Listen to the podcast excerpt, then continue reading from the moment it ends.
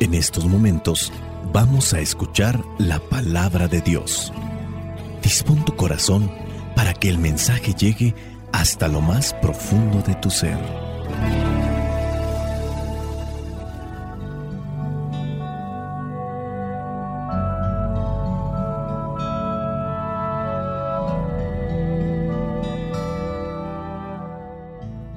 El Evangelio que la iglesia nos presenta para el día de hoy corresponde a Juan, capítulo 1, versículos del 29 al 34. Dice así, al día siguiente, Juan vio a Jesús que se acercaba a él y le dijo, miren, ese es el Cordero de Dios que quita el pecado del mundo. A él me refería yo cuando dije, después de mí viene uno que es más importante que yo, porque existía antes que yo.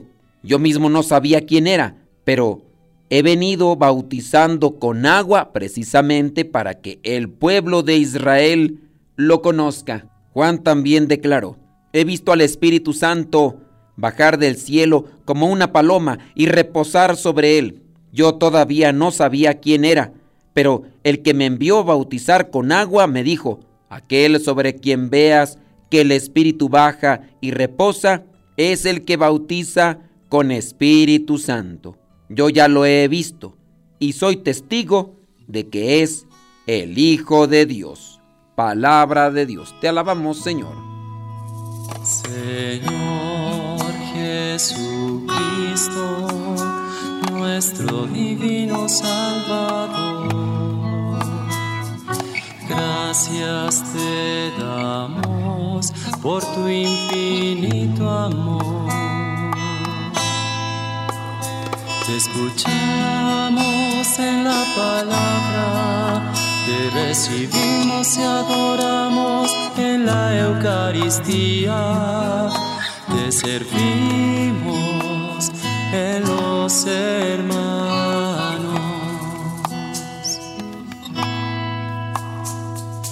que seamos misioneros como lo quieres tú,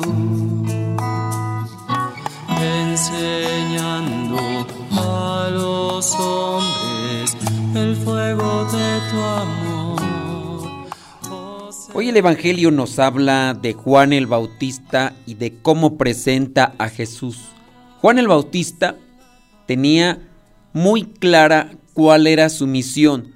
Sabía muy bien quién era él. Sabía muy bien a quién tenía que anunciar y a quién tenía que prepararle el camino. Él tenía que preparar al pueblo de Israel para la llegada del Mesías que era ya anunciado desde antes. Tenía que presentar a Jesús como el Mesías y Salvador.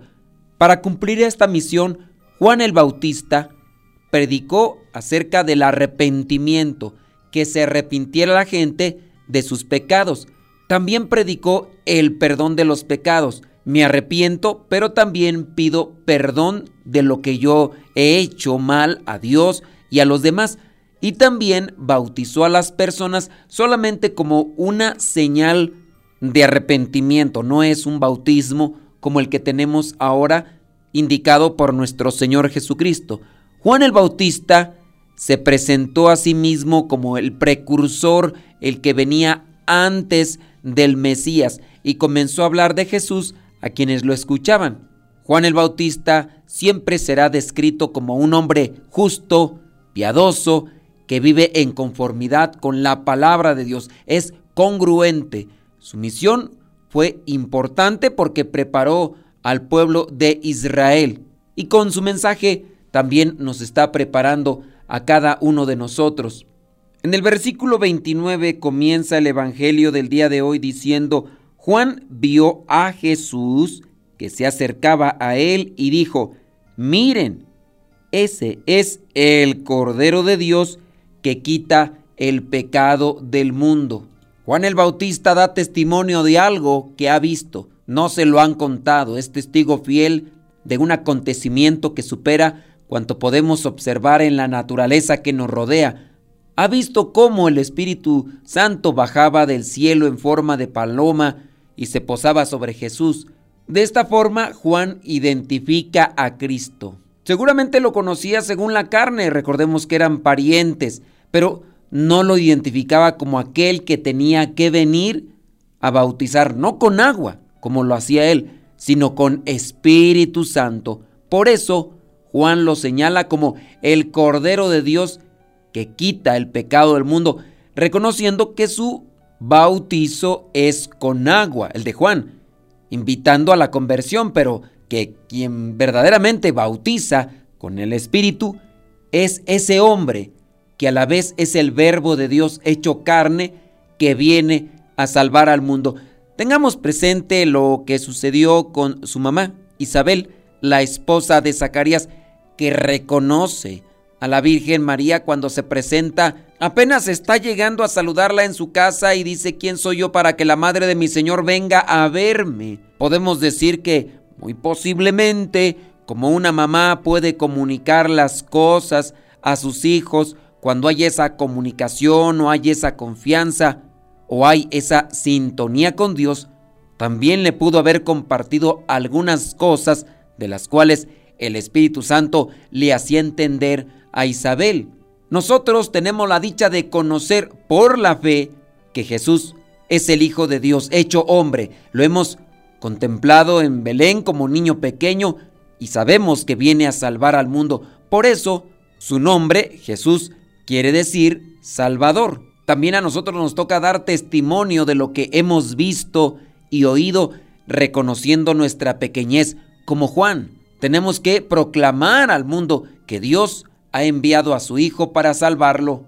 Juan el Bautista se convierte en un anunciador, pero nosotros vamos a convencer mejor a los demás cuando conozcamos lo que anunciamos. Quizá me toca ofrecer algo a la gente, conocer aquello que ofrezco, pero si nosotros que tenemos ese llamado a ser anunciadores de Cristo no conocemos a Cristo, ¿cómo lo vamos a anunciar?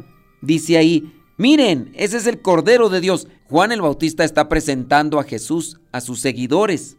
Versículo 30. A él me refería yo cuando dije, después de mí viene uno que es más importante que yo, porque existía antes que yo. Si bien el Espíritu Santo asiste aquí a Juan el Bautista, tiene un conocimiento, pero también nosotros podemos ser asistidos por el Espíritu Santo, pero también hay que estudiar hay que prepararnos. Recordemos que el padre de Juan el Bautista es un sacerdote de los que están ahí acercados en el templo. Su nombre Zacarías. Basta con hacer un poquito de memoria sobre estas lecturas pasadas. Ciertamente Juan el Bautista tendría también algo del conocimiento que su mismo padre le había compartido. Y aquí viene entonces un cuestionamiento. ¿Qué tanto conozco yo de Cristo para poderlo anunciar, para poderlo presentar ahí en el trabajo, con la misma familia? ¿Cuántos de ustedes no se reunieron en las celebraciones últimas donde quizá había mucha familia o familia que a lo mejor tenía tiempo que no mirabas y por ahí en algún momento o por alguna situación salió el tema de la religión y quizá a ti es el que más te señalan Quizá a ti a lo mejor es el que más te cuestionan porque te acercas a la iglesia, te acercas a los retiros, te acercas a los momentos de oración. Quizá a lo mejor traes incluso una imagen, un signo que te identifica como persona de iglesia.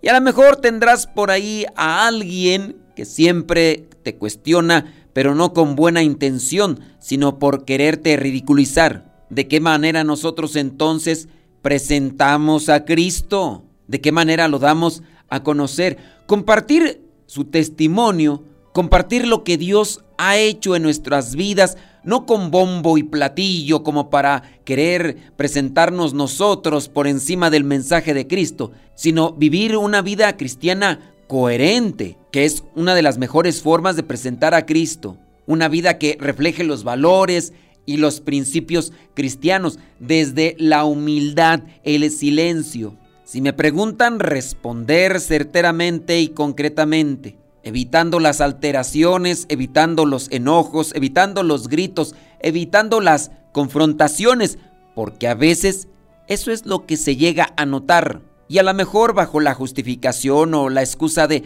ah, es que yo quiero defender a Dios. Pues sí, pero al mismo tiempo estás demostrando que tienes impaciencia, que eres colérico, impulsivo, arrebatado, soberbio, gritón, corajudo, bilioso, berrinchudo y necio también. Y a lo mejor sí conoces muchas cosas de Cristo, pero con ese carácter que tienes, pues van a decir que a qué horas vives lo que predicas. Yo creo que nos ha pasado a más de alguno, que de repente nos ha ganado la soberbia o la necedad, nos ha ganado el temperamento, nos ha ganado el enojo, el berrinche. Y hemos empezado a gritar, hemos empezado a calumniar, hemos empezado a ofender a los demás. Esa no es la manera de anunciar a Cristo, aunque estemos diciendo verdades. Querer humillar al otro para hacer que se calle cuando solamente está diciendo cosas sin sentido no es la mejor manera de presentar la doctrina de Cristo. Sean astutos como serpientes, pero sencillos como palomas. Hay que anunciar a Cristo desde la humildad, con verdad, pero con humildad. Dice el versículo 31, yo mismo no sabía quién era, dice Juan el Bautista, pero he venido bautizando con agua precisamente para que el pueblo de Israel lo conozca.